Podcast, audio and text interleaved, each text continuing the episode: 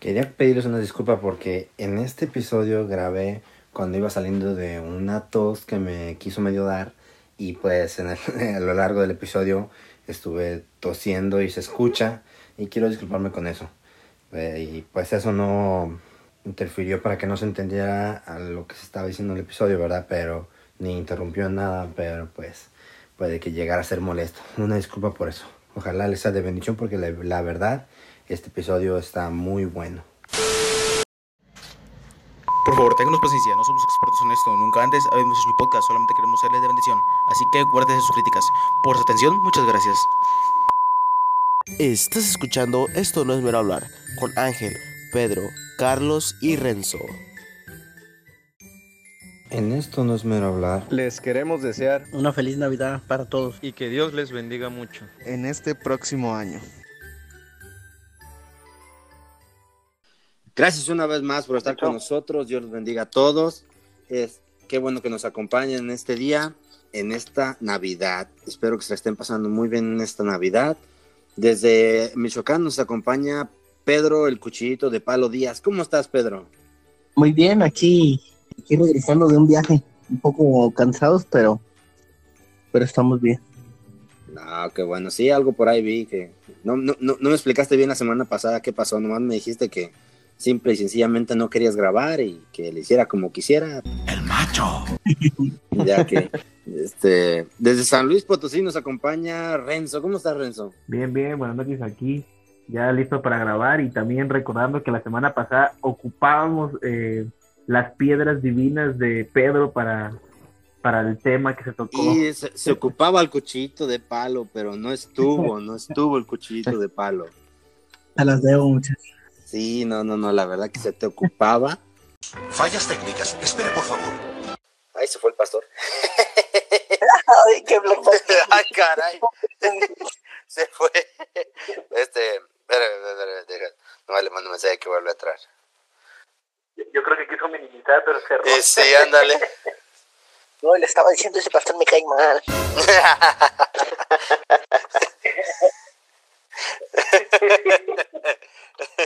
Esa parte no lo borres, por favor. No, no lo voy a borrar. No lo iba a poner, pero ahorita que dijo eso lo voy a borrar. Es broma, es broma.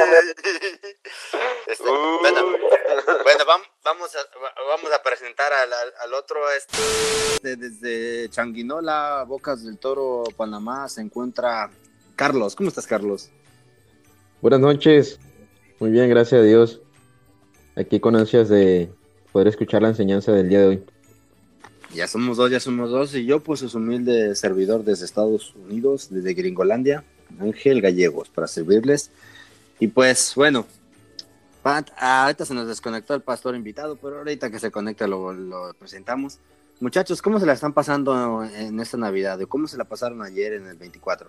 Pues lastimosamente acá en Panamá, eh, cuarentena total, brother. Todo el fin de semana, encerrado.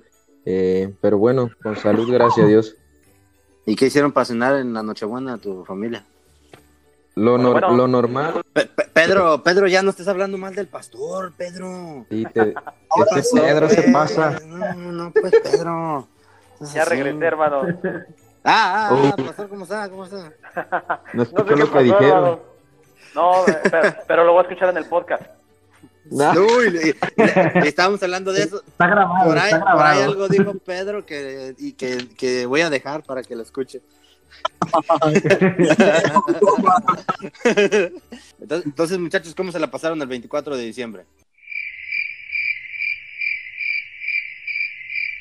No les digo, muchachos, acuérdense que esto va a salir el 25, tienen que actuar como si ya hubiera pasado el 24. Ay, muchachos, que te- se les duerme el gallo bien feo.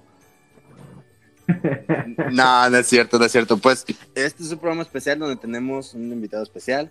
Tenemos al pastor Néstor García desde San Luis Potosí. Aplaudan, muchachos, por favor.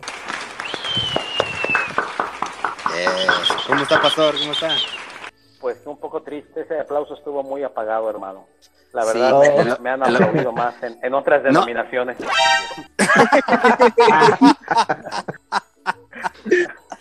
Pero estamos bien, vez hermanos. Buenas noches. Que el Señor les bendiga. Sí, hermanos. Pero ya que. Buenas noches, hermanos. Es mi placer estar. Ahí alguien se está ahogando, hermanos. Eso me suena a COVID. Se estaba, se estaba ahogando de la Le llegó el virus. Ay, ay, Conecten a este hermano. Nos va a pasar a enfermar a todos aquí en línea. Dios les bendiga, hermanos. Buenas noches. Es mi placer y privilegio el poder estar en este, en este grabación, en este podcast. Estoy, estoy emocionado, hermanos, y a la vez estoy un poco triste. Eh, escuché el podcast pasado y, y primero nos, nos prometieron al doctorcísimo eh, David Cortés y luego nos prometieron al siguiente doctorcísimo Pastor Tommy Ashcraft y ni uno ni otro y pues acabé yo hermanos así es que no Otro no es lo mejor Sí. es, es- es lo que hay hermanos. Yo nada más quiero saber qué hacemos con el hermano que nos prometió y hasta dijo yo me comprometo a que mi pastor esté aquí y no estuvo hermano. Algo tiene algo tienen que hacer hermanos que no se tome a la ligera. Yo, yo Ya, digo ya no- que, que nos que nos pague a todos unos tacos hermano que nos deposite No, a todos para unos tacos Ya, ya, ya, ya tomé cartas en el asunto y tuve que sacar a ese chavo del podcast. Le dije, no vuelves a estar en el podcast otra vez. Despedido. No, que no este, se tome a la ligera hermano Un paréntesis. Pero Ángel, Un paréntesis que quiero hacer aquí rápidamente. Josías ya no va a estar con nosotros por cuestiones Ándale. personales. Am, pero de- él me dijo que espera en Dios que más adelante poder estar otra vez con nosotros. Él aquí tiene las puertas abiertas para este podcast. Por cuestiones Ah, bueno. que, personales de él, o sea, no, no puedo seguir ahorita, me, me hablé con él y no pudo. Pero pues él tiene las puertas abiertas aquí. Dice que sí desea volver a un futuro. Y este, Cinco pero que por segundos por ahorita no puede. ¿Cómo? Cinco segundos de silencio por su partida. Ah, yo pensé que. Nadie lo extraña. No, nadie lo extraña. nada más no, el Pedro, nada más que mande lo de el los que más tacos interrumpió. Pedro. Sí, no, no, no, no, pero fíjese que Pedro es el que más eh, le duele porque era el que le hacía segunda. Pero, fíjese, ahorita me estaba, me estaba medio agüitando cuando hablé con el pastor Néstor. Bueno, ahorita me imagino que él está agüitado porque él no fue mes- él no fue plato de segunda mesa, fue plato de tercera mesa. sí yo soy la banca de la banca hermano La banca abajo de de la Cruz. Azul Uy, no, no, no, no, no. No mencione ese equipo que capaz que nos, nos van a querer cerrar el podcast. Te van a vetar. Ah, Además, no me recuerden que mis Pumas perdieron la final. No me lo recuerden, por favor. mira no te sientas tan mal hermano yo le voy a las chivas siempre hay alguien peor Uy, ya me, sent- ya, ya me sentí un poquito mejor. exacto Pero ahorita me estaba agüitando con el pastor porque dijo que él estudió en el colegio de San Luis, de institutos superiores. Yo dije, ¿cómo? hueva? ¿Por qué no le dicen instituto? Los que ya han escuchado el podcast saben que no me gusta que le llamen colegio de estudios superiores. También, también Carlos siempre, yo estudié en el colegio de estudios superiores. Pues así se ¿Cómo llama. Colegio de estudios superiores, patea púlpito, rajatablas, escopefuegos. eh. ¿Por qué tienen que decir Colegio instituto? de armas. ¿Por qué tienen que decir colegio de estudios superiores? No puede ser posible, no puede ser posible. que te arda. No, no, no. no. No, qué barbaridad. Pues, pues no me arde porque yo no estudié en ningún instituto, ¿verdad? Oh, Yo en el Instituto de la Vida nomás, pero yo fuera de eso no. Ahí sí, para que veas, mira, eh, no es instituto de la vida, es colegio de la vida. ¡Ya, Pedro! No me hagas que, te- no, no me hagas que también te saque a ti. Ay, perdón, no. Ah, qué caray. No, pues sí, este, pues la- al, al menos el pastor aceptó nuestra invitación porque si no hubiera aceptado nuestra invitación les hubiera tocado escuchar la enseñanza de nosotros y a eso sí hubiera estado grave. Y fí- fíjate, fíjate, brother, este, cuando hablaste de, de quién podía, de una vez se me vino a la mente el pastor Néstor García. En serio. Ah, pues fíjate que iba a comentar yo de algo de eso. eso.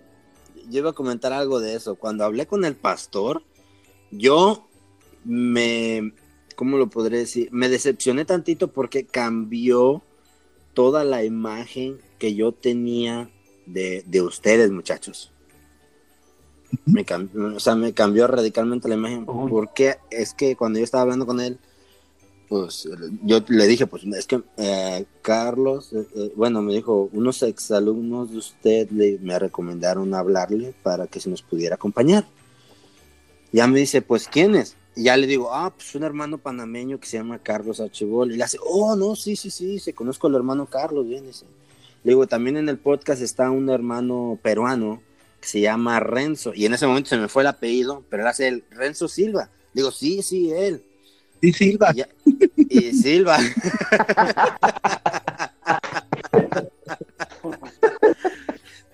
y, y que le digo, también está otro exalumno suyo, de, de, de- le digo, es, es michoacano, se llama Pedro Díaz y se quedó así de que no lo conozco, no sé quién sea. Pero yo cuando, cuando pasó eso dije, wow, no puede ser posible, me cambió la perspectiva que yo tenía de ustedes tres muchachos. ¿Por qué? Cuando yo iba a la escuela, me tocó escuchar varias veces a los maestros decir que el de los alumnos que más se acordaban eran de los peores. Y de los, y de los alumnos más buenecitos, esos no se acordaban. Ah, ya. Yo, yo, yo decía, no, pero yo, yo decía, "Pe- Pedro es de Pedro es de lo peorcito que ha tocado institutos. Lo, pues, lo corrieron de tres institutos y luego terminó en San Luis. ¿eh? Tuvieron misericordia de él y lo, lo aceptaron en San Luis. Dije yo, no, yo dije, es bien tremendo, fue bien tremendo el instituto. Ya lo estoy viendo que fui, fue alumno aplicado. No, no, no.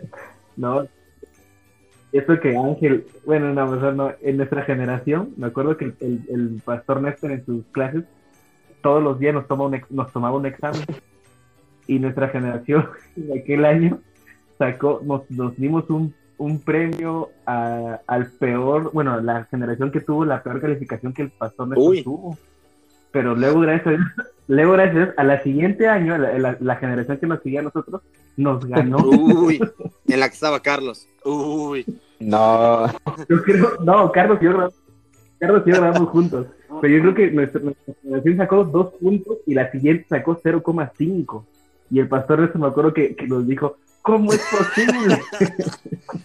Eh, pero pastor, Sí, esa- es ¿de si eran generación malos que- alumnos? que me, me impactó, hermano. Me impactó esa generación, hermano. Nunca, nunca había visto, hermano, alguien que sacara un 0.5 en un examen.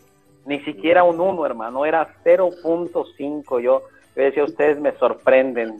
Dios debe de estar en el cielo viéndolos, diciendo, esto es lo que hay para hacer la obra, ¿verdad? Y eh, estos muchachos rompieron récord. Gracias a Dios, este año ha sido virtual y, y, y no ha estado tan, no ha estado tan de miedo, hermano. Pero eh, pues ha sido, ha sido una bendición poder formar parte en la vida de los, de los siervos de Dios. Claro, hermano, claro que me, que me acuerdo, eh, eh, a veces es un poco difícil, hermano, recordar todos los nombres porque hay grupos de 80, 90 alumnos y, y aparte pues las cosas que uno tiene en el ministerio, pero, pero de todos me acuerdo, hermano, es cosa que vea las caras y de volada me acuerdo, tú estudiaste acá en San Luis y tengo una, una, una, una promoción, una oferta navideña.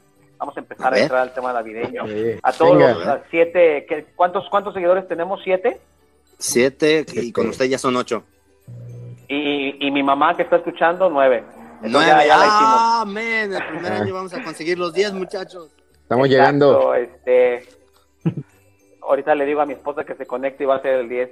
Este, Ah, a, los a los a los seguidores tengo tengo información valiosa de Pedro, de Renzo y de Carlos. Tengo miedo, tengo miedo, tengo miedo, tengo miedo. Este, Ah. si ustedes si ustedes mandan una buena ofrenda de 500 para arriba, yo les cuento lo que quieran saber de ellos. Tengo Ya acceso no nos- a sus ya no nos deméritos, a su historial, tengo acceso a, a calificaciones, tengo acceso a anécdotas, entonces pues les dejo esta promoción si ustedes quieren quieren saber quién está detrás de esos micrófonos, marquen por favor. Uy, pero como, como quiera nos va a tener que soltar al menos una anécdota leve por ahí de alguno. Pero nada más y, y lo peor es de que mi novia... Pero, pero, Pedro, Sí. Pe- Pedro, ¿sabes qué me decepciona? Mándeme. Que siempre sí se acordó de ti. Ay. No puede, no puede ser. Ay, no, no, no. prometo dar el diezmo de lo que reciba. Ah, man. Contáctenos para saber la información del pastor ahí para enviarle el dinero a su cuenta. Así es. Ay, oye, una pregunta. Carlos y Renzo. ¿Ustedes sí escucharon Mande. por qué expulsaron a Pedro de un instituto? No. Yo no sabía que le habían expulsado. ¿Tú, Carlos? 18. Hasta Yo, bueno, creo que, creo que sí, sí, sí. Sí lo escuché. Ok, el pastor no sabe. Pedro, necesitamos que nos lo cuentes otra vez. Yo, yo ni me acuerdo que me hayan expulsado. Ah, es que, ah, perdón, te pidieron voluntariamente que te fueras. Fui yo. Sí, Pe- Pedro, ocupas contárnoslo otra vez.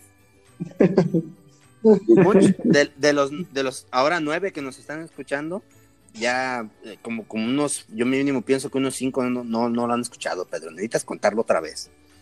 Eh, Pueden ir al episodio 1. Ahí sí. No, no, cuéntalo, Pedro, Pedro. cuéntalo.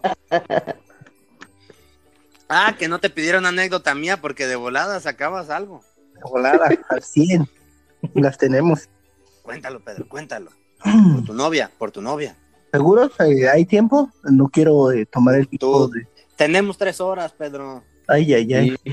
Ay, ay, ay. Yo me quería dormir a las 7. Bueno, Cuéntala rápido, Pedro, cuéntala rápido, pero más o menos Bueno, no. detallosa. no, no diré marcas, ¿verdad? Pero No. eh, poseo una, una gran gama de, de expulsiones. no, no, nomás la de Montesión. bueno, no diré marcas porque luego van a saber qué, qué colegio fue. Pero bueno, eh, no fue, bueno, sí fue expulsión, pero no fue, ¿cómo les diré? Eh, bueno, yo era, yo era un poco desastroso en, en aquel tiempo y ya no, ya no soy nada de, de lo que era. Aleluya. Gracias. Por gracia. Era un poquito de, poquito, poquito, tantito, de, desastroso eh, con la autoridad. Había un, un líder de nuestro cuarto que, que nos hacía la vida un poquito de cuadritos y otro compañero que también era desastroso y yo eh, nos mandaban a dormir, nosotros no, no nos dormíamos y, y pues a veces ah, lo agarramos a broma, ¿verdad? Pero pero no- os- no- nos mandaba, nos decía váyanse a dormir ya y apagaba la luz y, y nosotros eh, la prendíamos de nuevo y nos volvemos a acostar ya que ya que estaba ya que estaba para que nadie supiera que quién había prendido la luz. Pero en una de esas eh, se nos ocurrió ponerle un colchón arriba a nuestro a nuestro líder.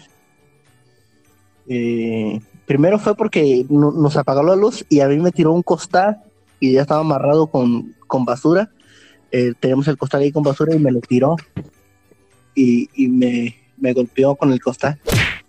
Entonces, para vengarnos, eh, otro compañero se subió arriba de él con un colchón, un colchón de la litera y lo aplastó. Entonces él quería salirse de ahí y yo agarré el costal y fue un accidente porque no, no lo quise hacer y le di un costalazo en la cabeza, pero no me fijé que abajo del costal tenía una botella una botella de vidrio y le, sí le partí la cabeza un poquito un poquito grave.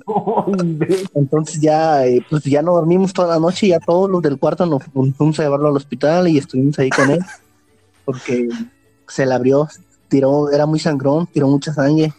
Hizo un, un- un alboroto porque pues sí era o sea como si se como si se estuviera desangrando y pues sí fue pues unas, unas cuantas puntadas. Y nomás por eso, ¿ustedes creen? no aguantas nada. No aguantan nada.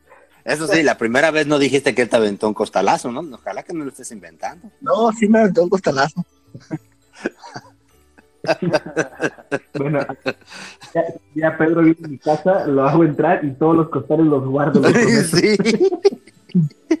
Pero, y de ahí descubrí que la- los jugos de botella resistentes. ¿Cómo? Los jugos Jumex de botella resistentes, digo. Ah, no se quebró. No se quebró.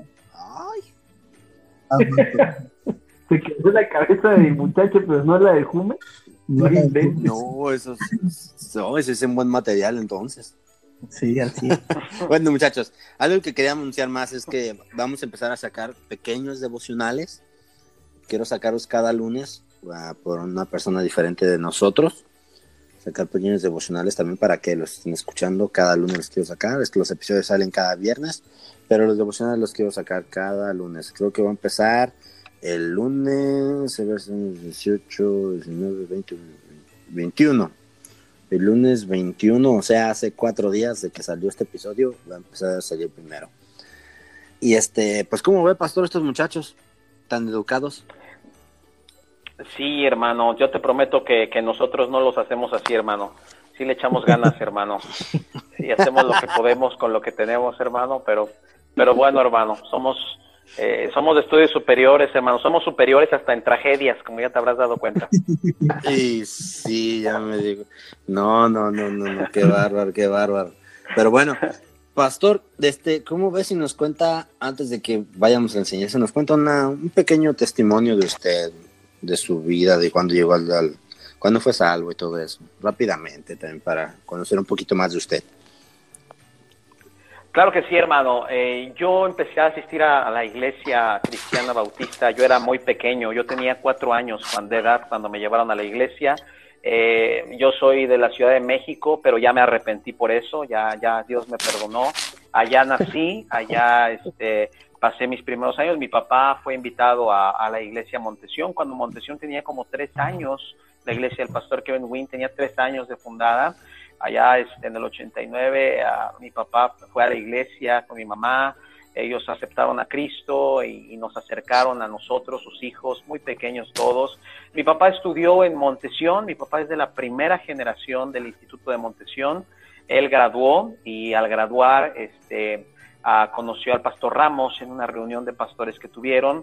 Y el pastor Ramos le invitó a, a pastorear en una ciudad de San Luis Potosí que se llama Río Verde, una ciudad municipal, y bueno, mi papá tomó la decisión de, venir a San Luis, nos llevó allá, él estuvo pastoreando durante seis años la Iglesia Bíblica Bautista de Río Verde, después este, mi papá dejó un pastor y el pastor Ramos le invitó a trabajar aquí en, en el colegio bíblico de su iglesia, mi papá fue director del colegio bíblico durante ocho años, este, eh, y ahí estuvimos nosotros, todo ese tiempo yo estuvimos siguiendo a mi papá, entonces prácticamente tengo toda mi vida eh, conociendo acerca de Dios, no siendo salvo, tengo que reconocer que ir a la iglesia no me dio salvación, entonces a los 12 años yo me confronté con mi pecado y el Señor me dio gracia y me salvó, entendí lo que había pasado y entendí que yo necesitaba un Salvador, me bauticé, el Señor uh, me llamó para servirle en un campamento de jóvenes y de ahí este, pues me metí a estudiar, eh, terminé la preparatoria, estudié en San Luis Potosí, más por consejo de mi pastor que por iniciativa mía, yo quería irme un poquito lejos para que no estar cerca de mi familia, pero mi pastor me recomendó que me quedara aquí en San Luis. Estudié uh, en el cuarto año de colegio bíblico, este, empezamos dos iglesias en las orillas de San Luis Potosí, en un municipio llamado Soledad, que está a 20 minutos de la capital, empezamos como estudiantes del colegio, viniendo a ganar almas, trabajando. Eh, al año, después de haber orado, tomé la decisión de la misión que yo empecé, quedarme a pastorearla y esa es, se convirtió en la Iglesia Bíblica Bautista del Camino. Tenemos 12 años que estamos sirviendo aquí. La iglesia la empecé yo soltero junto con otros siete compañeros. Al año de que ellos se fueron, cada quien graduó, yo me quedé. Al año, gracias a Dios, me casé Ahora mi esposa y yo servimos juntos desde hace 12 años. Tengo tres hijos, dos nenas hermosas de 6, 4 años y tengo un bebé de 6 meses y no hay cosa que me haga más feliz que servir a Dios y entregar mi vida a Él. Ay, hermanos, lo dije bien rápido, hasta, hasta me dio alegría acabar tan rápido mi testimonio. está bien, está bien, está bien. Sí, es que el tiempo, el tiempo, al aire, eh, el tiempo en vivo es, sale muy caro. Este, no, eh, una, una, pregunta, pastor. Este, dice que su papá fue director en el Instituto de San Luis. Correcto, perdón, hermano, colegio, sí. Perdón, él, colegio. Bueno, es que era, era, ahí estaba una, ahí estaba un hermano, este, él era director del instituto y cuando él llegó a, a unos años después fue cuando cambiaron el nombre a Colegio Bíblico Bautista de Estudios Superiores de San Luis Potosí. Esa fue, fue este, durante el periodo y mandato de mi papá La intención, hermano, te platico, la intención del cambio era, era, mi papá pensaba y decía, mira, los eh, licenciados, los, las personas de este mundo se capacitan, sus instituciones son de excelencia, y por qué no deberíamos de darle a Dios la excelencia si estamos entrenando a siervos de Dios. Y bueno, pues ahí junto con el pastor Ramos planearon un nombre que hablara de la importancia de prepararse para servir a Dios sin demeritar los institutos, seminarios y la preparación que cualquier eh, cristiano debería tener de la palabra de Dios. La intención, hermano, fue, fue intentar que, que la iglesia se tomaran más en serio la preparación, que los mismos estudiantes se tomaran en serio, no para presumir, sino para dar lo mejor de sí sirviendo al Señor y, bueno, hermano, este es la razón por la que pusieron ese nombre. Mi papá después de nueve años, eh, él, se despidió del colegio bíblico y, y, él se fue a pastorear otra iglesia y de ahí él se vino aquí a mi iglesia hasta que el Señor le llevó al cielo. Él estuvo sirviendo aquí en mi iglesia. Tuve la bendición de, colaborar con mi papá durante cuatro años en la misma iglesia de lo mejor que me ha pasado en la vida, hermano. Estoy bien agradecido con Dios por eso. Y aquí estamos sirviendo a Dios y, y esperando en Dios hacer una pequeña parte en la formación de siervos de Dios. No, el instituto, colegio, seminario no, no hacen a la persona, lo hace el que el que una persona tenga una intención de responder al llamamiento de Dios. El colegio, yo siempre le he dicho, el colegio sirve simplemente para ver lo que hay dentro del corazón de alguien. Los colegios no, no hacen imposible, simplemente lo que hay dentro del corazón las, las preparación lo va a manifestar. Si hay orgullo, se va a ver el orgullo. Si hay humildad, se va a ver la humildad. Si hay carácter cristiano, ahí se va a ver, mi hermano.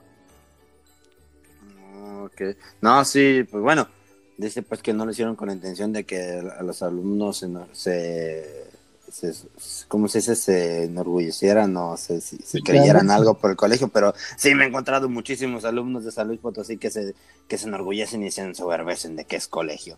Pero no, yo, me encontré un pastor también que me dijo que estudió ahí, que también fue el primero que entrevistamos aquí. También me contó pues que al hacerlo colegio tuvieron los estudiantes varios beneficios que no se les daba porque era instituto. Y pues oh. Yo también ya lo había platicado una vez aquí. Nomás, nomás yo siempre he dicho que nomás no me gusta que me corrijan cuando digo colegio. Pero bueno, hasta ahorita ya, ya, ya tiene años que no me, que, no, ya tiene años que no escucho a alguien que me corrija que, que, que, no es, que no es instituto, que es colegio. Pero le preguntaba, por una cosa le preguntaba lo de su papá si fue director en San Luis.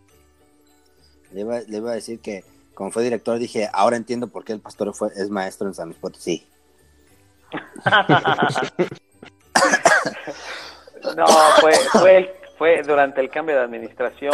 Este, yo ya había dado clases en un instituto que está aquí en la ciudad durante cuatro años eh, y después el pastor Ramos me pidió que, yo destinara un poco de mi tiempo y lo hice por agradecimiento, hermano. Eh, el pastor tiene gran influencia en muchos siervos y lo menos que yo puedo hacer es servir a Dios. La, la, durante el tiempo de mi papá yo era estudiante y al graduar este mi papá se salió del, del colegio, le entregó y, y, él se fue a plantar una iglesia, este, todo dirigido y gobernado por Dios, entonces después me tocó a mí estar ahí, este, al, bueno, pues apoyando en un par de clases. Y a la fecha, hermano, seguimos sirviendo a Dios, me, me apasiona enseñar, hermano, no digo que sea el mejor maestro, pero me apasiona mucho enseñar la Biblia, los hermanos que me conocen saben que que, trato de, de, ser uh, pues muy cuidadoso en lo que enseño, de tener bases bíblicas, de hacer a los alumnos reflexionar, de hacerles estudiar. Yo, yo, yo soy mucho de,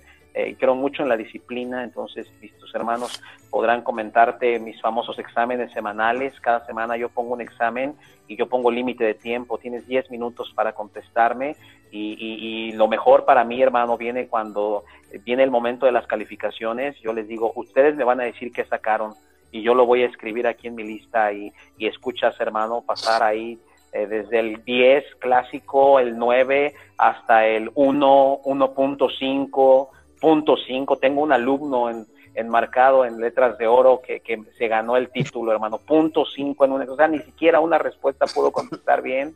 Y, y eso a los muchachos los, los mete en presión, les ayuda a estudiar, les ayuda a pensar rápido, les ayuda a identificar palabras claves a mí me hizo mucho bien aprender a, estudiar la Biblia, las partes que son importantes estudiar, de darle un poco más de énfasis. Y es mi placer y privilegio formar parte hoy, hermanos, de esta transmisión junto con mis hermanos. Dios les bendiga, hermanos. Qué, qué bueno, pastor, qué bueno escucharlo. Y sí, algo así nos estaba contando Pedro, de que no era el mejor maestro. Ah, ahora yo. Algo así me dijo Pedro. Pedro no No, está contento. Pedro no está contento que lo expulsen de los colegios, sino también, también quiere que lo expulsen del podcast, ¿no? Llevo Pedro, Pedro, mándame tu título por correo. Es que me estoy vengando de una de tantas, Pedro. Ay, ay, ay. Ay, ay. Pues vamos a pasar a la enseñanza, vamos a pasar a la enseñanza, ya que el pastor nos habló un poquito de él y de lo que hace, y de que le da gracias a Dios que ya no tiene a Carlos, a Renzo y a Pedro en su clase. Y pues vamos a, vamos, vamos a pasar con la enseñanza, pastor, de una vez. Amén. Amén, mis amados hermanos. Permítame antes de comenzar, este, pedirle a Dios que nos dirige y nos ayude. Señor Dios Santo, dueño de todas las cosas, abre nuestro entendimiento. Rogamos, Señor, que tu palabra nos guíe y nos mueva a toda verdad, que tú nos ayudes, Dios, a poder discernir eh, lo que tú quieres que esté presente en nuestro corazón y desechar todas estas eh, asuntos a veces tan desgastantes y tan carnales. Señor, pedimos que cada persona que escucha, tú le des tu gracia y le ayudes a discernir. En el nombre de Cristo Jesús. Amén. Antes, esta no es una predicación, eh, hermanos, es una, es una enseñanza, entonces vamos a tener un poco de interacción personal, no hay ningún problema. Y, y a todas las personas que están escuchando, eh, solamente les voy a pedir, hermanos, yo no estoy sustituyendo la enseñanza de ningún pastor, no es mi posición, yo voy a hablar con la palabra de Dios si, y, si usted tiene un punto de vista distinto eh, o si su pastor de una forma cree o enseña, yo respeto la autoridad pastoral, hermanos, pero pues a mí me han pedido que venga aquí y hable un poco acerca de la Navidad, un tema, hermanos, que, que vamos a revisar, está en la Biblia. Yo quisiera dividirlo en dos partes, amados hermanos. Primero la definición y después hay algo que se llama elementos navideños. Esto va a ser, voy a tratar de ser muy, muy conciso en esta cuestión. Yo le voy a dar bases bíblicas para todo, hermanos. No se trata de lo que yo creo, ni lo que yo siento, ni lo que yo veo. Se trata de lo que dice la palabra de Dios. Entonces voy a mostrarle principios bíblicos, contextos bíblicos. Dice la Biblia en Lucas 2, versículo 1. Aconteció en aquellos días que se promulgó un edicto de parte de Augusto César que todo el mundo fuera empadronado. Este primer censo se hizo siendo el sirenio el gobernador de Siria. Iban todos para ser empadronados, cada uno a su ciudad. Al versículo 4. José subió de Galilea, de la ciudad de Nazaret, a Judea, la ciudad de David, que se llama Belén, por cuanto era de la familia de David, para ser empadronado con María, su mujer, desposada con él, la cual estaba encinta. Aconteció que estando ellos ahí, se cumplieron los días de su alumbramiento y dio a luz a su hijo primogénito. Mire cómo nos dice unigénito. Jesucristo es el hijo unigénito de Dios, pero es el primogénito de José. Y lo envolvió en pañales y lo acostó en pesebre porque no había lugar para ellos en el mesón. Definamos la Navidad, hermanos. La Navidad es un acontecimiento bíblico comprobado. La Navidad, hermanos, es el recordatorio del nacimiento terrenal del Señor Jesucristo. No podemos negar que Él nació, no deberíamos negar que Él nació. La Navidad, hermanos, no es una fecha, eso es importante que nos quede claro, no es una fecha, no es un día, la Navidad es un acontecimiento bíblico. La Navidad es el cumplimiento de una promesa, porque hubo promesa. Dios a, través del Antiguo Testamento, él, prometió que iba a venir un Salvador para nuestras almas. Y, la Navidad es la, el acontecimiento. Mequea 5.2 dice, pero tú Belén Efrata, pequeña para estar entre las familias de Judá, de ti me saldrá el que será el Señor en Israel y sus salidas son desde el principio, desde los días de la eternidad. Estaba profetizado, iba a venir. Navidad es el acontecimiento que todo el mundo sabe, Cristo viniendo a la tierra y sabemos, no solamente es importante su nacimiento, es importante que Él naciera porque Él iba a venir a este mundo a salvarnos. Eso es la definición más correcta de la Navidad. Ahora, existe la Navidad en el mundo y existe la Navidad cristiana. Eh, en el mundo, todos los que han estado en el mundo, ni siquiera tenemos que definir cómo es. hay demasiadas ah, tradiciones, demasiada de nuestra cultura puesta en cada Navidad. La Navidad que la Biblia marca tiene varios elementos. Vas a encontrar que la Navidad es innegable. Vas a encontrar en la Biblia que los pastores que recibieron la noticia se regocijaron. Vas a encontrar que los ángeles cantaron regocijados. En Mateo 2 vas a encontrar que los magos se alegraron cuando vieron la estrella. Vas a encontrar que aún Juan el Bautista en el vientre de su madre Elizabeth saltó de alegría en el vientre. Vas a encontrar que el sentir de Dios de celebrar la vida está puesto en el nacimiento de Cristo. Le llamamos Navidad porque estamos hablando del nacimiento de quien iba a ser Salvador del mundo. Ahora, ¿debemos los cristianos participar en la Navidad? Bueno, la Biblia dice que los ángeles participaron anunciando el nacimiento de Cristo eh, y distintos elementos que, que, participaron en el nacimiento del Señor Jesucristo. La Biblia no nos, no nos dice a nosotros, no nos prohíbe celebrar la Navidad. Eso es bien importante de ver, hermanos, eh, que tengamos un principio bíblico. La Navidad no tenemos el, el, el orden de celebrar el nacimiento de Cristo en cierto día y en cierto momento. No vas a encontrar en la Biblia que diga, y tal día, tal hora se van a poner a celebrar el nacimiento de Cristo. No existe esa orden, pero tampoco existe su prohibición en la palabra de Dios. Y, lo que les voy a pedir, hermanos, es que podamos entender que, cuando la Biblia me marca algún principio bíblico o me marca algún mandato, yo tengo que obedecer ese mandato. No existe la orden, pero vemos el principio bíblico de quien, lo, de quien lo celebró.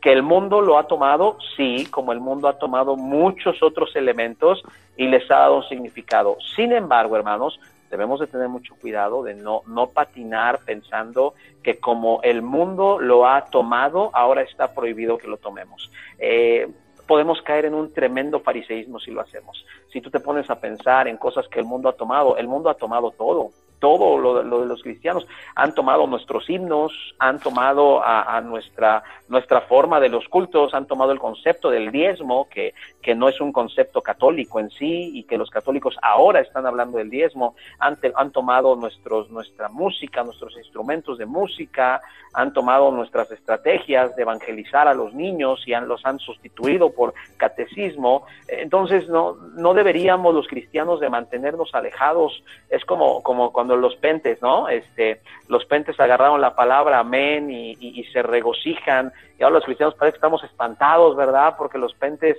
eh, se regocijan en Dios y dicen amén y, lloran, ¿verdad? Ahí este, decimos, no, no, no, aléjate, ¿verdad? Porque ahora ya es muy pente. Bueno, tú vas a ver en la Biblia que la Biblia habla acerca de alabar a Dios. Entonces, hermanos, eh, sí existe el evento sí existió. Eh, es, es, hablaremos un poco más adelante acerca de varios elementos que tenemos ahí, pero sin duda alguna, si alguien debe recordar la Navidad, son los que han sido salvos por el Salvador de este Amén. No hay prohibición. ¿Qué opinan? Pues es verdad, pastor, yo también es algo que yo peleo con muchos cristianos que, que yo he visto que los cristianos dejan que el mundo nos quiten las cosas que son nosotros todo eso, como a mí me da una tristeza ver que los himnos navideños ya casi no se escuchan en las iglesias, ya casi no se escuchan, este, y, son cosas que el mundo nos ha querido quitar y lo, hemos dejado. O sea, muchos cristianos lo, lo, dejan que el mundo nos los quite y sin hacer nada. Y, y a veces, lamentablemente, se toman del concepto de separación del mundo, y, pero se olvidan de que eso siempre fue de los cristianos y fue el mundo quien lo tomó.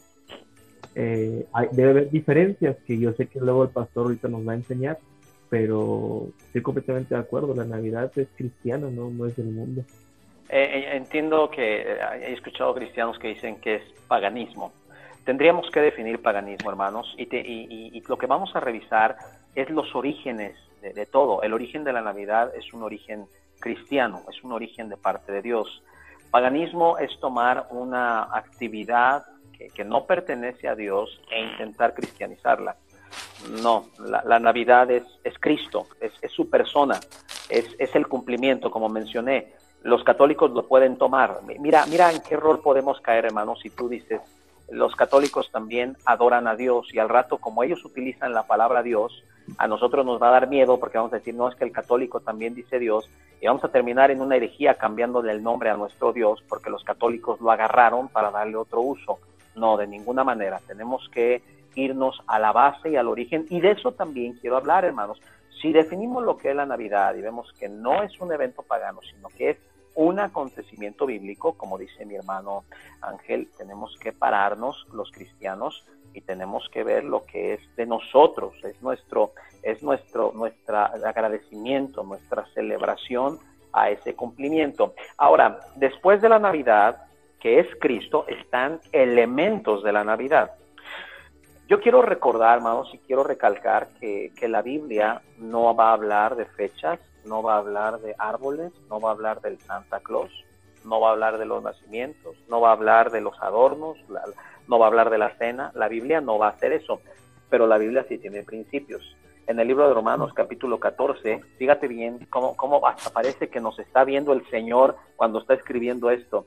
En el versículo 1 dice, recibir al débil en la fe, pero no para contender sobre opiniones. Y eso es lo que ha pasado hoy en día con la Navidad. La gente contiende en base a sus creencias. Versículo 2. Uno cree que se ha de comer de todo. Otro que es débil come legumbres. El que come no menosprecia al que come. Quítale la palabra comer y ponle Navidad. El que celebra la Navidad no menosprecia al que no y el que no no juzgue al que sí, porque Dios le ha recibido. Y luego dice, ¿quién eres tú que juzgas al criado ajeno? Versículo 5, uno hace diferencia entre día y día. Para otro juzga iguales todos los días. Clave, cada uno esté plenamente convencido en su propia mente. La Biblia pide que lo que tú vas a hacer estés convencido de que lo estás haciendo para Dios o que no lo estás haciendo para Dios. Existe una falsa concepto de espiritualidad. Ahora tenemos cristianos bautistas que, miran con, un desprecio a aquellos que celebran la Navidad y dicen tú eres más carnal porque tú no tú, tú, tú estás celebrándole a un árbol, tú estás llevando regalos, tú estás eh, envuelto en, lo que este mundo está envuelto y yo estoy mejor que tú ante Dios y la Biblia dice, no, no, no, no, el que lo está haciendo está plenamente convencido de que, de que está agradando a Dios en lo que está haciendo.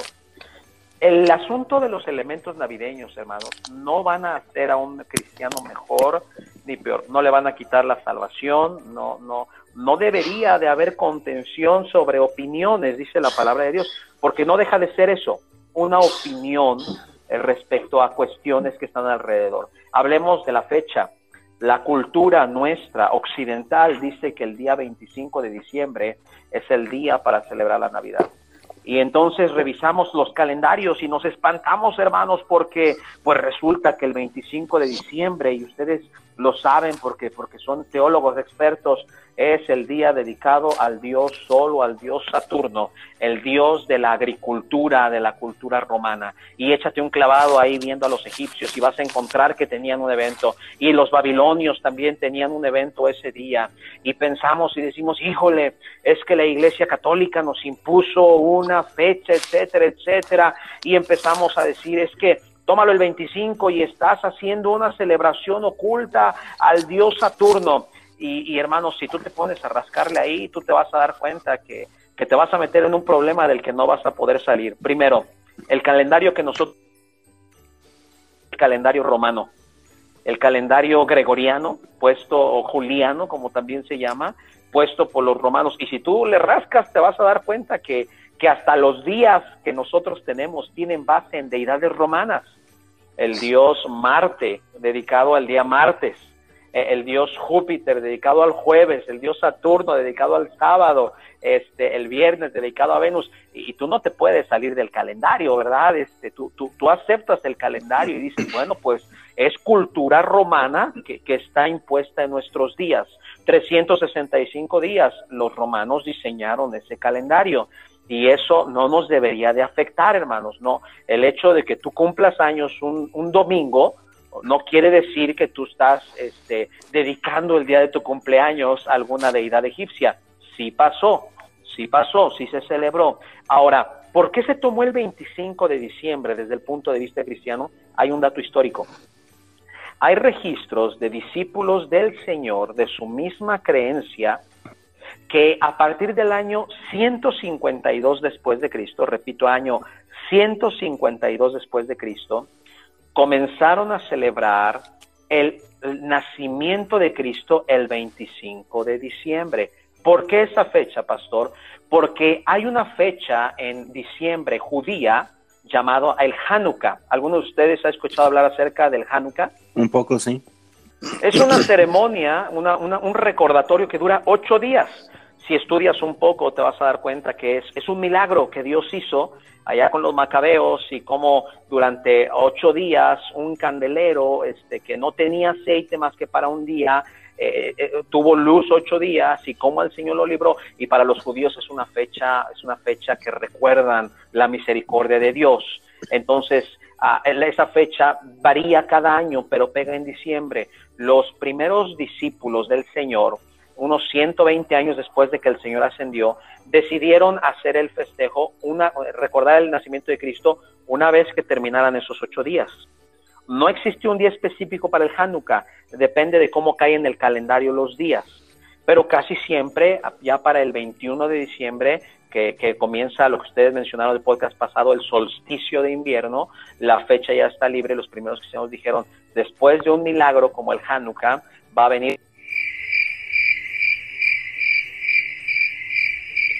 cuenta después de Cristo, decidieron Pastor, oficializar el pastor. 25. Dígame. De repente se fue su voz cuando dijo otro. Yo cuando viene otro y ahí se fue su voz, ¿puede repetir eso?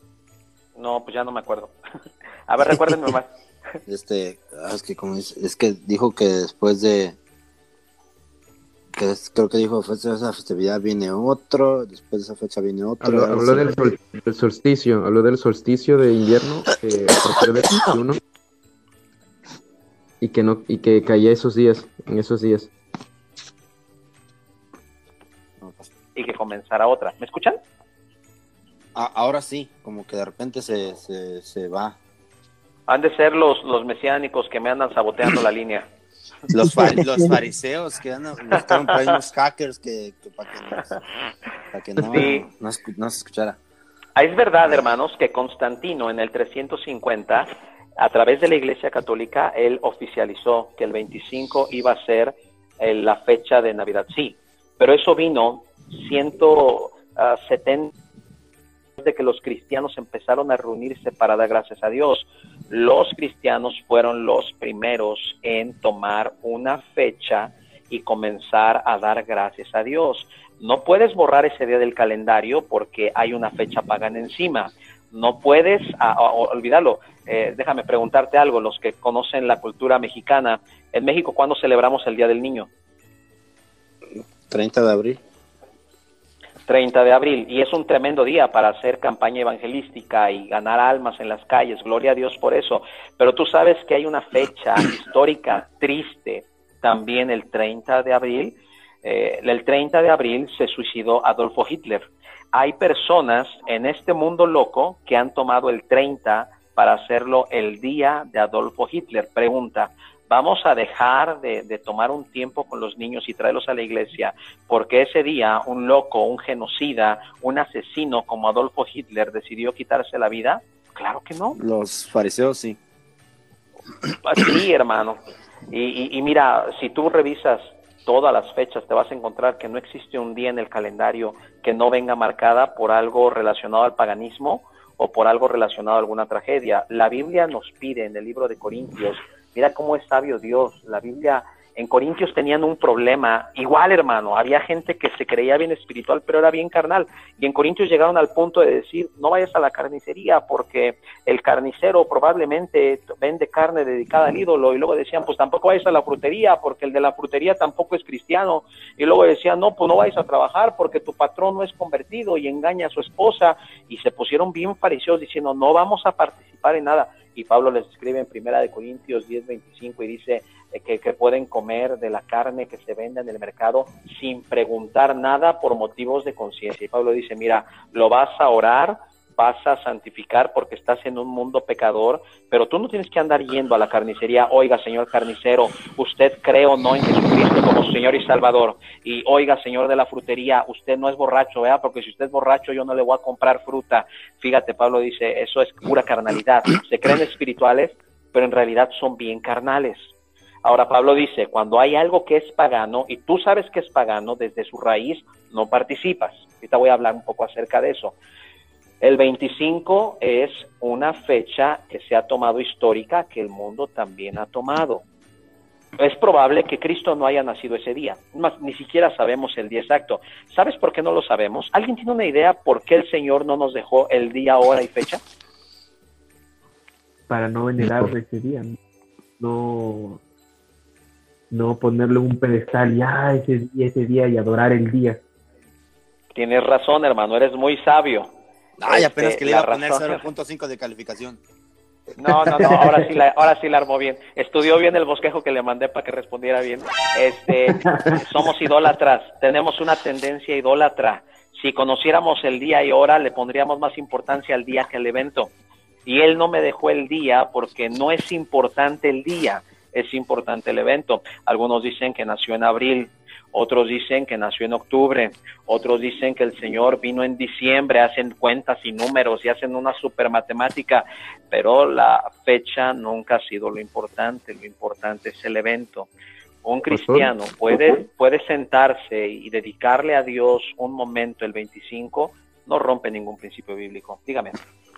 Pastor, le- yo le tengo una pregunta en cuanto al, al origen de la Navidad. No sé si ha escuchado acerca de, de, de esta pues, hipótesis, podríamos decirle, pero acerca de que usan la Biblia y dicen que esta fiesta de Navidad empieza desde Noé, cuando su hijo Cam vio su desnudez y luego Noé lo maldijo y luego Cam se casó con una señora y luego tuvieron un hijo y que este hijo eh, eh, se casó con su mamá y etcétera, etcétera, y por ahí proviene lo que es el, el- la Navidad. No sé si ha escuchado acerca de eso.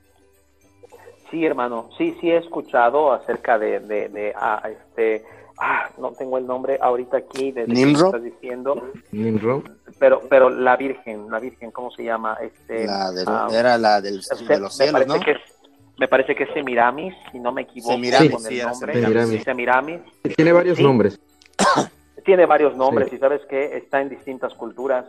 No solamente lo encuentras en la babilónica con Nimrod, lo vas a encontrar en la católica también y, y vas a encontrar que hay una idolatría y una relación entre Diosa Madre y Dios Hijo, sí, definitivamente.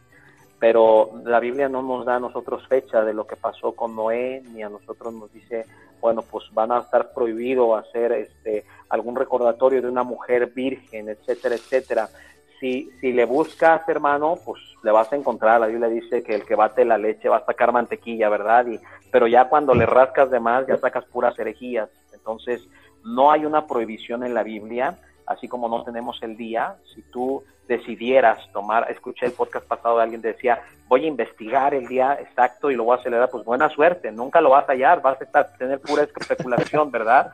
Pero, pero si tú quieres celebrarlo el primero de enero y tomarte un tiempo para darle gracias a Dios, adelante. La Biblia dice, pues si tú tomas un día y haces algo adelante, ¿verdad? Y lo hazlo para Dios, no hay ningún problema. Culturalmente tenemos estas fechas porque en la gran mayoría de la cultura occidental, como nosotros, son días que son días de descanso. Suelen ser días en el trabajo donde no se elabora igual, las temporadas, es las fechas donde hay vacaciones, donde puedes estar con la familia, donde hay un poco más de libertad. Se ha adaptado culturalmente. La cultura, hermanos, no es necesariamente mala. Cuando la cultura rompe un principio bíblico, la cultura está mal. Pero si mi cultura hispana latina no rompe ningún principio bíblico, yo no estoy cometiendo ningún pecado. ¿Vamos bien? Hasta ahorita sí, pastor, de este, nomás que ahorita sí va a hablar del árbol, ¿verdad? Porque Pedro cree que el árbol es pagano. Sí, esto va para, esto va dedicado a Pedro. La- agárrate, hermano Pedro. Acá va el pedradón. En Jeremías 10, versículo 2. Conozco buenos cristianos que creen que el árbol de Navidad es un árbol pagano y la base está en Jeremías 10, 2. Todos ellos me han dado argumentos, pero yo quiero hablarte acerca de la historia del árbol de Jeremías 10, 2. No es muy difícil, la puedes encontrar en libros de historia. Así dijo Jehová, no aprendáis el camino de las naciones, ni el temor de las señales del cielo tengáis, aunque las naciones las teman. Primero, el árbol de Jeremías 10 es un árbol de naciones paganas. Era un árbol que en el versículo 5 dice que infundía temor. Era un árbol que, que la gente adoraba porque tenían miedo de lo que ese ídolo pudiera hacerles. Y luego he visto cómo le han interpretado todo esto, versículo 3, las costumbres de los pueblos son vanidad. Leño del bosque cortaron, obra de manos de artífice con buril, con plata y oro lo adornan, con clavos y martillo lo afirman para que no se mueva. Derechos están como palmera, no hablan, son llevados porque no pueden andar. No tengáis temor de ellos porque ni pueden hacer mal ni para bien tienen poder. Es el árbol de Navidad, bueno, estudiamos un poco de historia, el árbol al que se refiere Jeremías 10 era un, era un árbol que se veneraba y se honraba.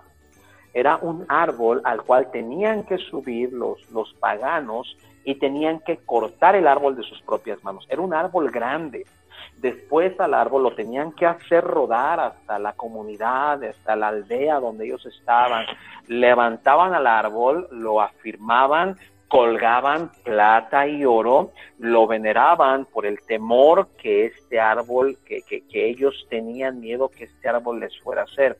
He leído que dicen que las esferas, que las cabezas de los niños, que etcétera, etcétera.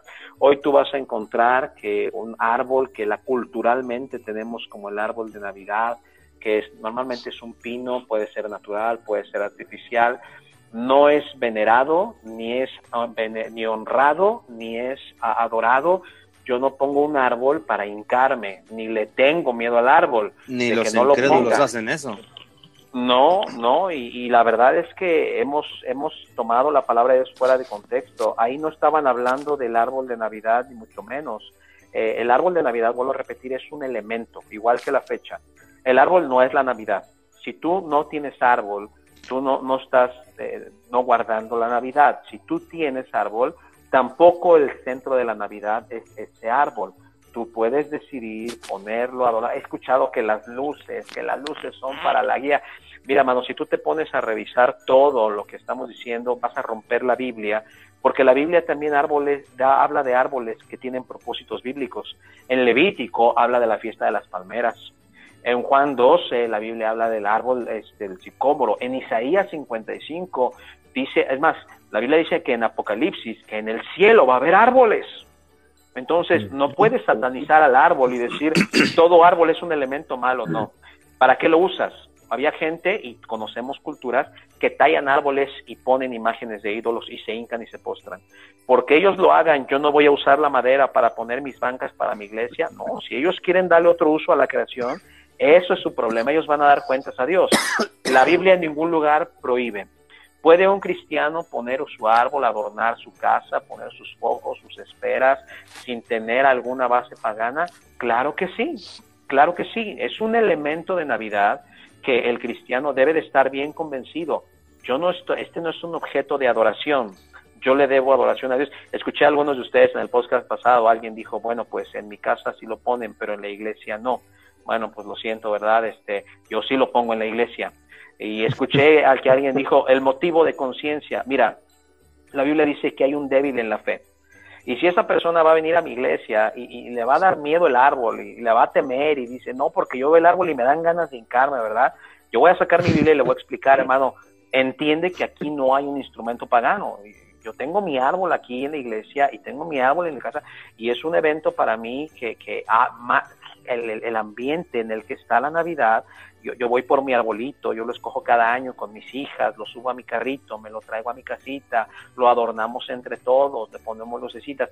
Es un elemento. Terminando la Navidad, yo lo aviento. No le tengo miedo de lo que me vaya a hacer el triste árbol, ¿verdad? Lo aviento para afuera y digo, ya se acabó, ya nos vemos el otro año, ¿verdad? El, el árbol que sigue. Entiendo que haya pastores que marcan el concepto de no quiero ser de tropiezo. Y sí, hay que buscar no ser de tropiezo, pero también hay que buscar la base de todo lo que hacemos no hay ahí una, un, un, rompimiento de principios bíblicos. Dígame. Pastor, entonces, podría, o sea, estoy completamente de acuerdo en lo que dice porque... Habla un poquito, más, habla un poquito más fuerte, Renzo.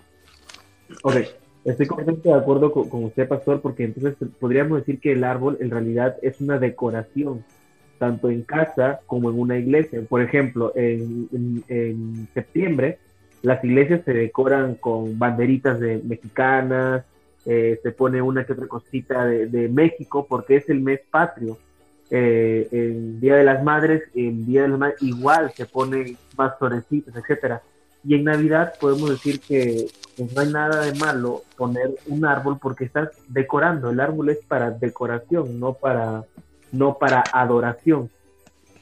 Que quería a- aportar esto al, al- a lo que el pastor decía.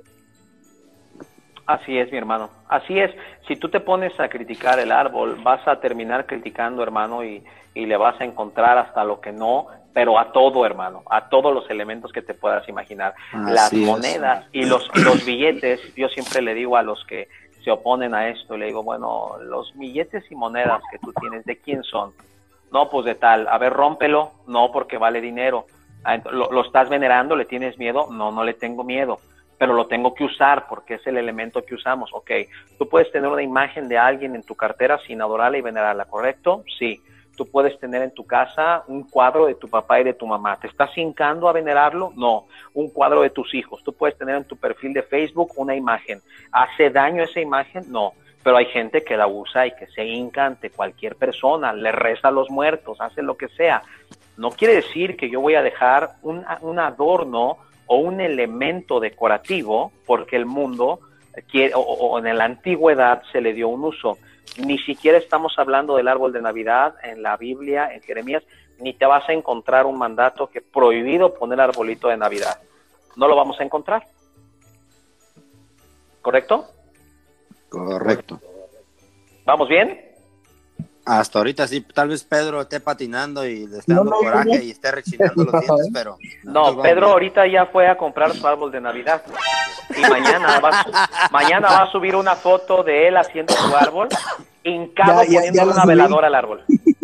Exacto. No, este, de- de- algo que también quería agregar yo es que a, a mí se me ocurrió hacerle una broma a mi esposa de que este, fui a dejar una- un regalo al árbol y, y que le- y que digo, oh árbol, te traigo, te traigo una ofrenda y ya me aventaba un sartén mi esposa por la cabeza por payaso.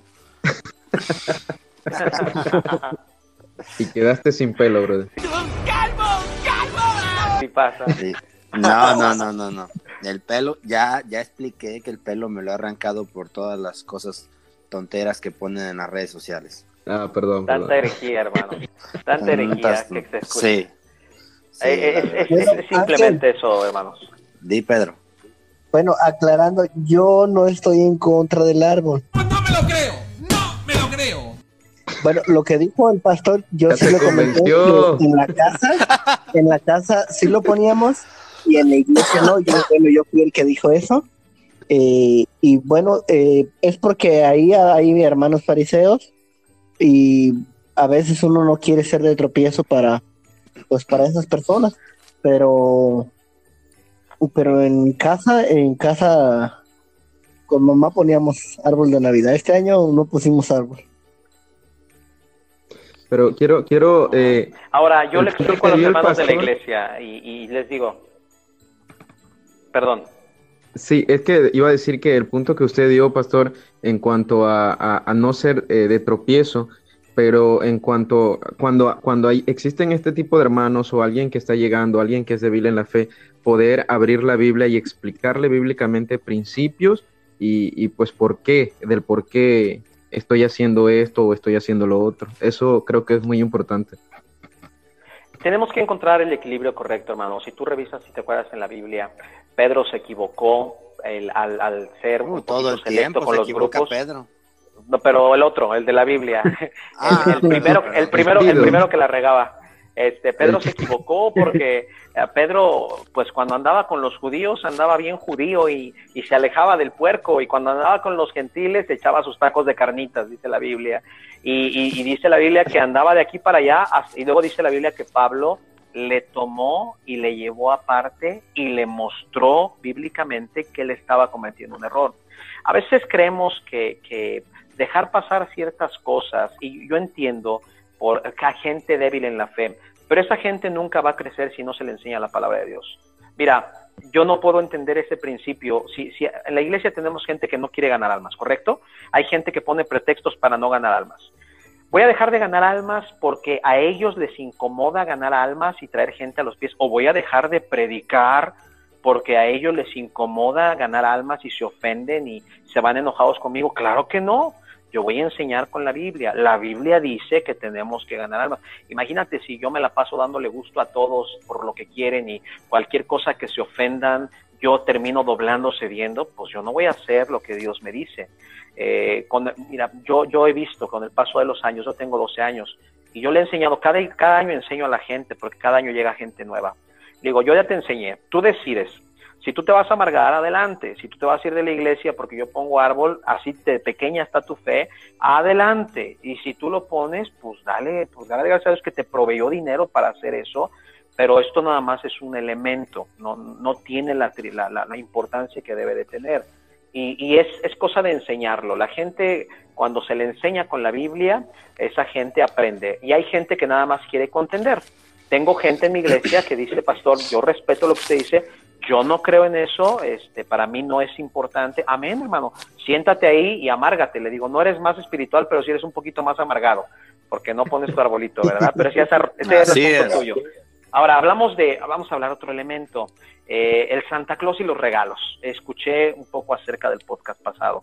Aquí tenemos un principio, hermanos, y el principio es hablar con la verdad. La Biblia nos pide ser honestos en todo lo que digamos.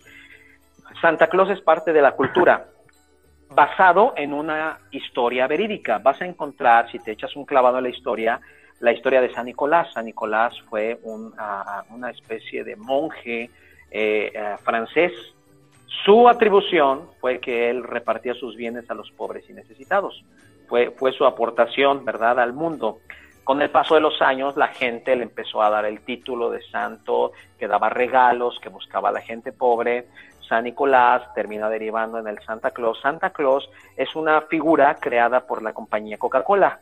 Coca-Cola fue la primera en ponerle cara de viejito, el traje rojo es rojo por la, por la coca, es el, los colores de la Coca-Cola, y lo sacaron al mundo y después el mundo se lo apropió. Ya no es de la coca, es de todo el mundo, es una figura y es un emblema de la Navidad. Ahora, lo único que cuidamos es no romper un principio bíblico. Decirle a los niños que te portas bien, Santa Claus te va a traer un regalo, es mentir. Un saludo a todos los niños que nos están oyendo, que les estoy matando la ilusión. He escuchado eh, personas que vienen y dicen, pero es que la inocencia de los niños y que sigan siendo niños, yo estoy de acuerdo con la inocencia de los niños, pero no puedo estar de acuerdo en una mentira. Eh, podemos decirle a nuestros hijos... ¿Qué, qué excusa tan barata, la, inoc la inocencia se pierde más cuando le dan el cochino teléfono para entretenerlos. Exactamente, hermano. es, es, es un nada más. Yo me he dado cuenta que no son los niños el problema, el problema somos los papás. Los papás no queremos hacerle caso a la Biblia. Cuando tú sientas a un niño y le dices, si Dios me provee dinero, hijo, hija, esta Navidad que haya un poco más de ingreso, en México se usa la palabra aguinaldo, te dan un extra lo que normalmente ganas, y te, te, lo retienen todo el año y luego te lo dan, ¿verdad? Y, y aquí en México decimos, cuando llegue el aguinaldo, hijo, hija, tú ora que Dios me dé a mí para poder comprar algo para ti. Y yo le he enseñado a mi iglesia, no es malo que tú le digas a tus hijos, ora que Dios me dé el dinero. Y cuando llega la temporada, yo siempre le digo a mis hijas, ya te deberían de estar orando y para ver si Dios me va a suplir o no. Y aparto una parte de mi dinero, compro algo para mis hijos, algo que yo considero que se funciona. Ahora, si tú no le compras algo a tus hijos o a tu esposa o no te compras algo, tú estás mal, no si, si tu bolsillo marca el regalo y la Navidad y el espíritu de la Navidad, se nos fue de lado el propósito. La Navidad es Cristo. Entonces, ¿puedes regalar algo a tus hijos? Sí, siempre y cuando no se mienta.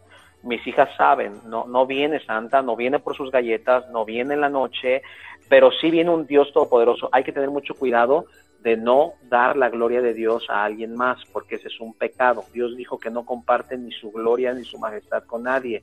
Le quitas el poder de Dios y se lo das a cualquier persona, a ti, a, una, a, un santo, estás cometiendo un pecado de idolatría, estás poniendo a otra cosa o persona en lugar de Dios. Entonces, ahí se puede rogar a romper un principio bíblico mejor enseñemos a nuestros hijos. Todo proviene de Dios. Pastor, los regalos, he escuchado que por ahí regalo en la Biblia es paganismo, porque el Apocalipsis y los dos testigos de Apocalipsis 11, yo también lo he escuchado, hermano, pero bueno, la salvación es una dádiva, es un regalo de Dios. Eh, la Biblia no, la Biblia no habla de en contra de los regalos, es más, Eh, si que un punto a favor de los que creen en dar regalos, los reyes del Oriente le ofrecieron tres regalos a ese niño que era Dios hecho carne y en ningún momento Dios los culminó de un rayo, no, porque eso es paganismo. Eh, a mí me gustaría que todos aquellos, ¿verdad?, que, que, que atacan los regalos, me gustaría ver qué hacen en sus regalos de cumpleaños. Me gustaría que lo avienten allá a la calle su regalo y lo quemen porque es paganismo. Me gustaría que, que no aceptaran ninguna oferta, ¿verdad? Pero, pero a veces nada más utilizamos la línea cuando nos conviene, hermanos. ¿Qué opinan? Todo el tiempo, todo el tiempo, pero fíjese ahorita que mencionó eso de que Santa Claus, pues, este, lo sacó la Coca-Cola. Yo siempre he sabido que tomar Coca-Cola es andar en pecado. Yo por eso defiendo la. Pepsi, que hay que tomar Pepsi. y se lo he visto a estos muchachos que andan en pecado cuando toman Coca. Deben tomar Coca no te Pepsi. Deben tomar Pepsi. Que el pastor dijo que hay un equilibrio. Excusas. Una, una- una pregunta rápida, pastor. Este, Dígame. ¿cómo, cómo ve eso de poner nacimientos? Ah, ese es el siguiente punto, hermano. Eh, nacimientos y posadas. Hablemos de eso un poco. Los nacimientos tenemos que revisar sus orígenes. El origen del nacimiento se le atribuye a un hombre llamado Francisco de Asís, o como la Iglesia Católica lo conoce, San Francisco de Asís. ¿Sabes cuándo comenzaron a representar el nacimiento de Cristo con imágenes? Hasta el año 1223 después de Cristo. O sea, antes de eso nadie tenía una fascinación por poner muñequitos. Fue hasta 1223 años después de que Cristo nació. Y fíjate lo que hizo este hombre, San Francisco de Asís, ahí en su iglesia, catedral. Él lo usó con personas reales. Él disfrazó personas y las ponía a cierta hora en la tarde para que ellos representaran el nacimiento de Cristo. Eso cobró gran popularidad. San Francisco quería que la gente lo asimilara y viera y no se quedara nada más con algo en la mente, que lo procesara y lo aplicara en su vida. Después empezó todo esto a avanzar, después ya no eran personas, eran representaciones, eran muñecos, etcétera, etcétera. Un nacimiento, para todos los que entendemos un poco de esta, de nuestra cultura latina hispana, un nacimiento es una representación visual del nacimiento de Cristo. Tenemos un principio bíblico, tenemos un principio en Éxodo, en Deuteronomio 4 encontramos un mandato, no te harás imagen ni ninguna semejanza de lo que está en el cielo. ¿Quién está en el cielo? Está el Señor Jesucristo. Y dice la Biblia, no puedes hacer una imagen por la misma razón que estudiamos hace rato. La tendencia al ser humano de adorar lo que puede ver y dejar de adorar a Dios. Hacer una imagen del Señor Jesucristo de bebé es pecado porque esas imágenes que nos han puesto, hermanos, están lejísimos de ser, de estar cerquita, de ser fidedignas. El Señor Jesucristo era un hebreo. La cultura hebrea y el físico de los hebreos es muy parecido a nosotros, a mí como mexicano, los árabes, los todos ellos judíos árabes tienen la misma facción física, no es ese bebé güero este con el cabello castaño que nos ponen ahí. Si tú lo piensas, Ojos azules. niño- exacto, y todo piel blanca. No, era, era un bebé de raza morena, porque el Señor Jesucristo tenía la genética de los judíos. Échate un clavado para que veas cómo son los judíos, son chaparritos, no es gente alta, no es gente fuerte, es gente barbada, nariz aguileña, este, a cabello encrespado, así son los judíos, así es el Señor Jesucristo. Eh, se nos pide no hacerlo, hermanos. El- es, es- tiene una base católica los nacimientos. Fueron distribuidos y enseñados por la Iglesia Católica en el año 1223. En México, quien pone nacimiento es una, están idolatrando al bebé, lo bajan, lo arrullan, lo besan, le rezan, luego lo colocan en un pedestal el resto del año. Mira, mira cómo, cómo el mundo es la Navidad.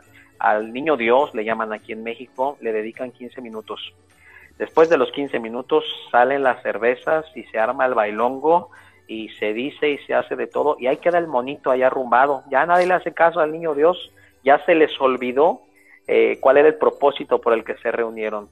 El cristiano eh, tiene la orden de no participar en cuestiones que tienen la base pagana. El nacimiento es una representación que es inexacta y tenemos un mandato bíblico.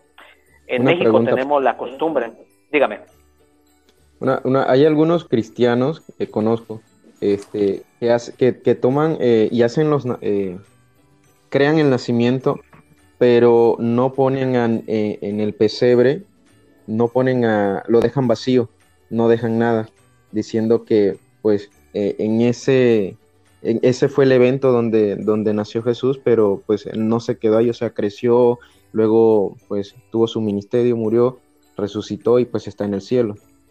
¿Qué opinan eso? Bueno, volvemos a la misma base. El nacimiento es la representación visual del nacimiento de Jesucristo. Si no pusieras ahí a la imagen que ellos consideran que es el niño Dios, pero pusieras a María. Sí. Mm, Se fue. Pastor. Y nomás dijo María. Oh, Pastor. Háblenos, pastor. Pedro, no digas nada porque puede ser, puede ser usado en tu contra. ¿eh? No, no, no, no, Sí. nada. aguas con lo que dices, aguas. Pastor. Dígame. Háblenos. Ah, ya, ya, ya, es que se, se fue. Este, se quedó en María. María, este, José, los ángeles. otra vez. Otra vez los hackers católicos. Y Ay, ay, ay. Esto ya, ya me está asustando. es la primera vez que pasa, ¿no? Sí, la primera vez que pasa, pero es que nunca nos habíamos así ah, puesto a hablar, decir que católicos. Y Nos, nos detec- nos detectaron, Sí. pastor. ¿Cómo le harán? No sé, no sé. Bueno. El, algo, el algoritmo. Bueno, pastor. ¿Me escuchan? Sí, esos hackers Sí. católicos andan, andan, pero no, con todo. Sí, hermano, me andan buscando. Sí, pues, lo estoy viendo. Les, les, les dije al final, María, José, los ángeles, los pastores, los magos de Oriente, que tenemos un testimonio de que creyeron porque viajaron para poder, viajaron aproximadamente dos meses para poder conocer al rey de los judíos.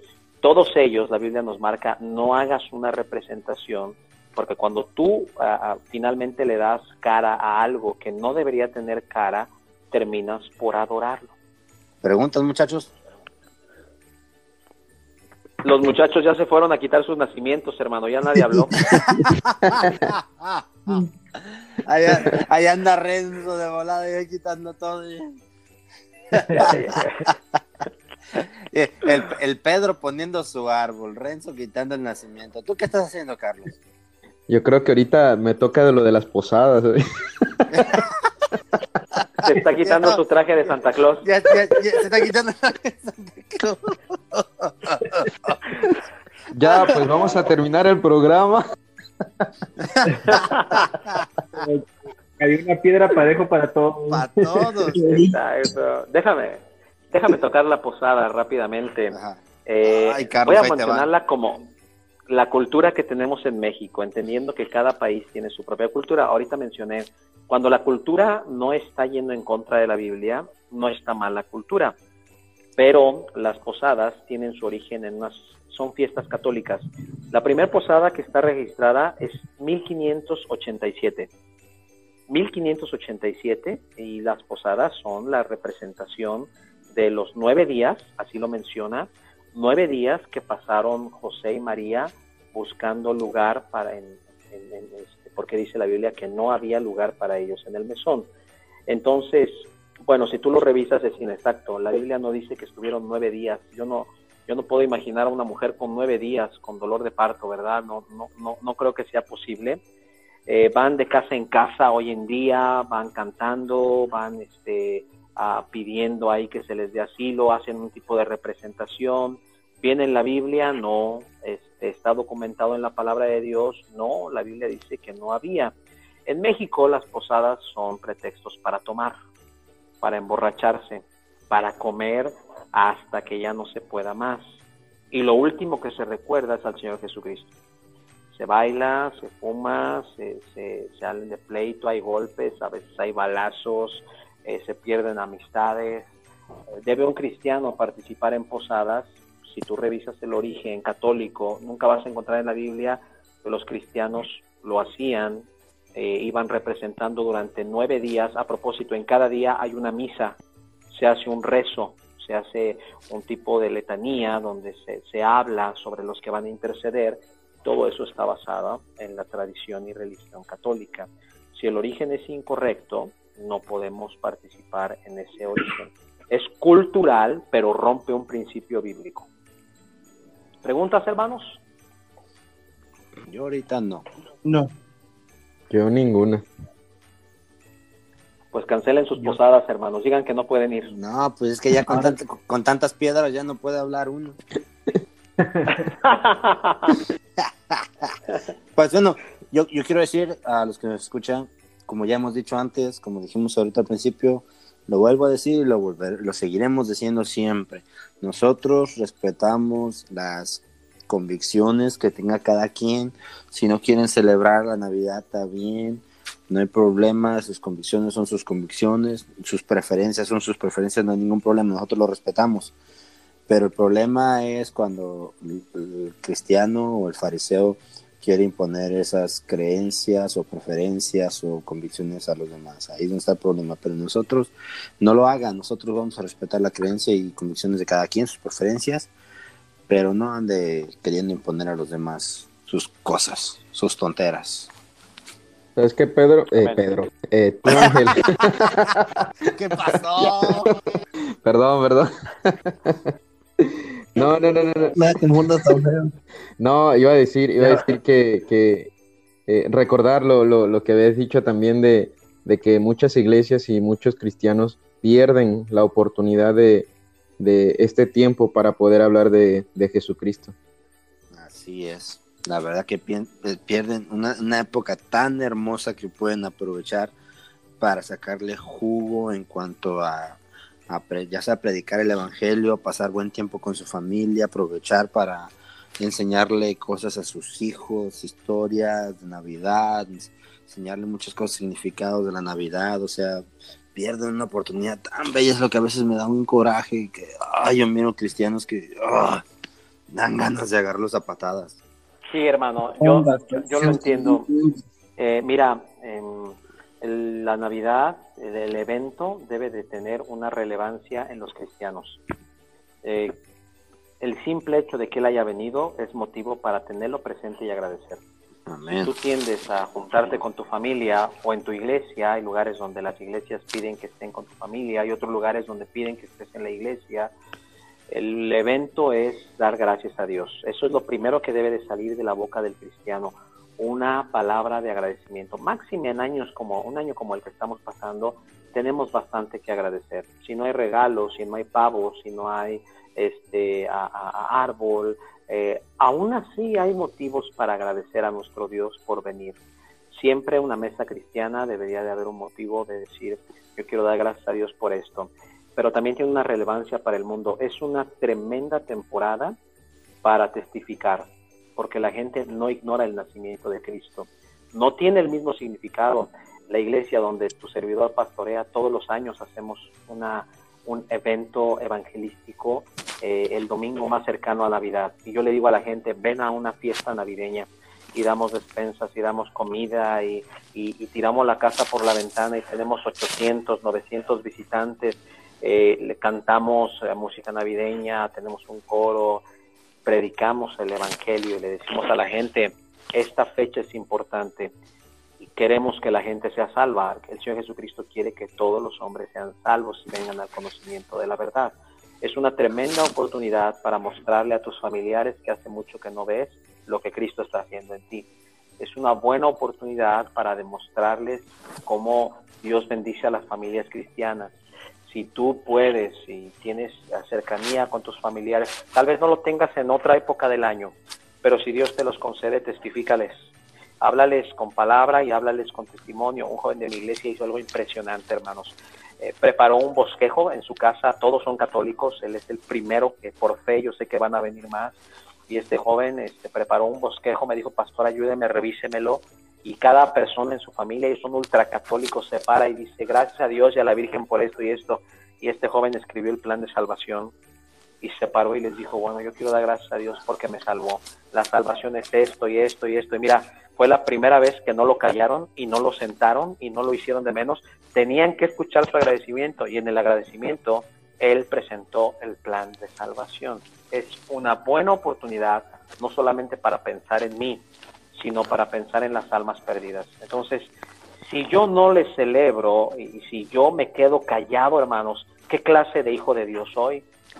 Creo que el cristiano debe celebrar la Navidad y como ustedes lo dijeron, se gana más de lo que humanamente pudiéramos llegar a perder. El dinero no importa, lo que importa es que Cristo sea anunciado. Así es, así es, pastor. Así es, pues muchas gracias, pastor, muchas gracias por la enseñanza. Este, este como co- me doy cuenta que usted es un gran pastor porque dijo que iba a hacer enseñanza de media hora y se aventó una hora. Este, un buen pastor cristiano fundamental.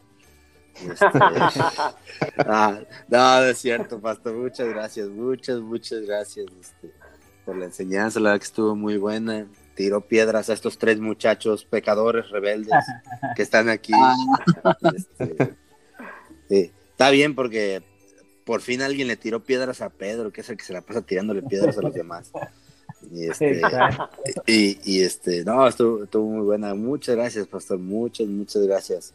Y este, ojalá, yo espero que ojalá nos pudiera acompañar, este, nos volver a acompañar otras veces, este, para, para que se ve que a usted sí le, sí le gusta entrarle a, a, a- a las conversaciones divertidas.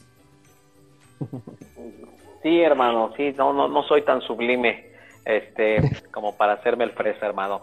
Eh, sí, que- gracias por la invitación, hermano, siempre y cuando la, la agenda y el ministerio me lo permita, este, pues soy, estoy para servirles y espero en Dios que la palabra de Dios nos haya traído un poquito de, más bien mucho de, de iluminación en este aspecto y nos ayude a tomar buenas decisiones. El Señor les bendiga, hermanos. Un abrazo a todos. Ah, igualmente, pastor, antes de que se vaya, le quería pedir algo. Dígame. Este, cuéntenos una anécdota de alguno de estos tres muchachos para, para que vayan, se vayan, vayan dando cuenta a los que nos escuchan cómo está- van a estar las demás para que puedan mandar su ofrenda. Mira, el, el, el podcast iba en su punto espiritual más alto y ahora va a caer, pero hasta el infierno.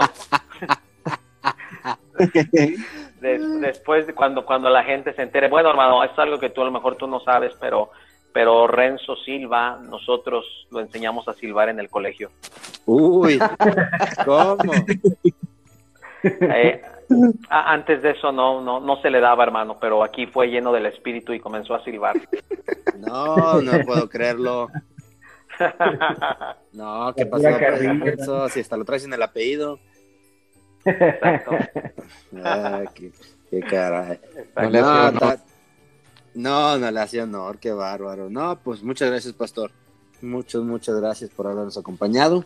Gracias. Este, fue, una- fue de bendición, fue de bendición, la verdad. Excelente. Amén. Fue de bendición. que- También, hermanos, disfruté mucho estar con ustedes aquí. Que se repita, primeramente Dios. Ah, esperemos en Dios que sí, esperemos en Dios. Yo, yo, yo sí espero, este, le voy a avisar con tiempo. Este, cuando queramos invitar a que nos acompañe, tal vez, tal vez no, no necesariamente a una enseñanza, sino a que nos acompañe en alguna conversación de algún tema que queramos traer o algo. Este, que por ahí de vez en cuando nos acompañe, estaría bien. Yo le aviso con tiempo para que, Quisiera, para que quisiera, quisiera agradecer, las, las piedras para estos muchachos. quisiera, quisiera agradecer también al pastor porque en corto tiempo, o sea, le avisamos en un corto tiempo y, y aceptó y estuvo con nosotros. Gracias, pastor. Mm, corto es poco. De un día para otro. Eso, eh, eso en el griego, lo que el hermano dijo que, que me va a volver a invitar, en el griego, ya sabes que los pastores cuando nos queremos adornar decimos, el griego dice, el griego dice aquí que cuando les vuelva a cancelar David Cortés y Jonathan Ashcraft me van a buscar. No, no, no, ya no, ya no, ya no vuelvo a buscar a, al pastor Jonathan Ashcraft, mejor al, al pastor Tommy Ashcraft. Te dije, Ángel, desde el principio. No, Bueno, no, cuando, no, te no. can- cuando te cancele me buscas, hermano. No, no, no, lo haré, lo haremos, pastor, lo haremos, pastor. Muchas gracias y Dios los bendiga, pastor. Buenas Buenas noches, noches, hermano. Buenas noches, pastor. Pues Dios muchachos, les bendiga. igualmente, pastor, igualmente. Muchas, muchas gracias y estaremos en contacto, estaremos en contacto. Muchachos, pues vamos a dejar el episodio hasta aquí. Y este, ¿por dónde nos pueden seguir, Pedro? No, mejor no digas, porque luego sacas tu tontera de TikTok. Ya me tienes enfadado con eso. Este, nos pueden seguir por nuestra página de Facebook, de como esto no es mero hablar. Cualquier queja, sugerencia que tengan, a esto no es mero hablar, arroba gmail.com.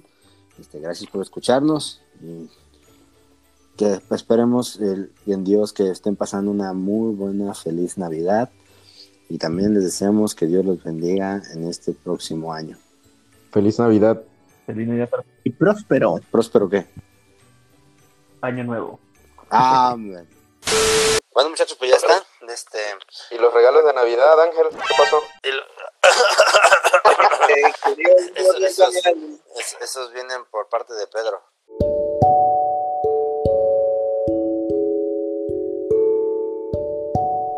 Muchas gracias por escucharnos.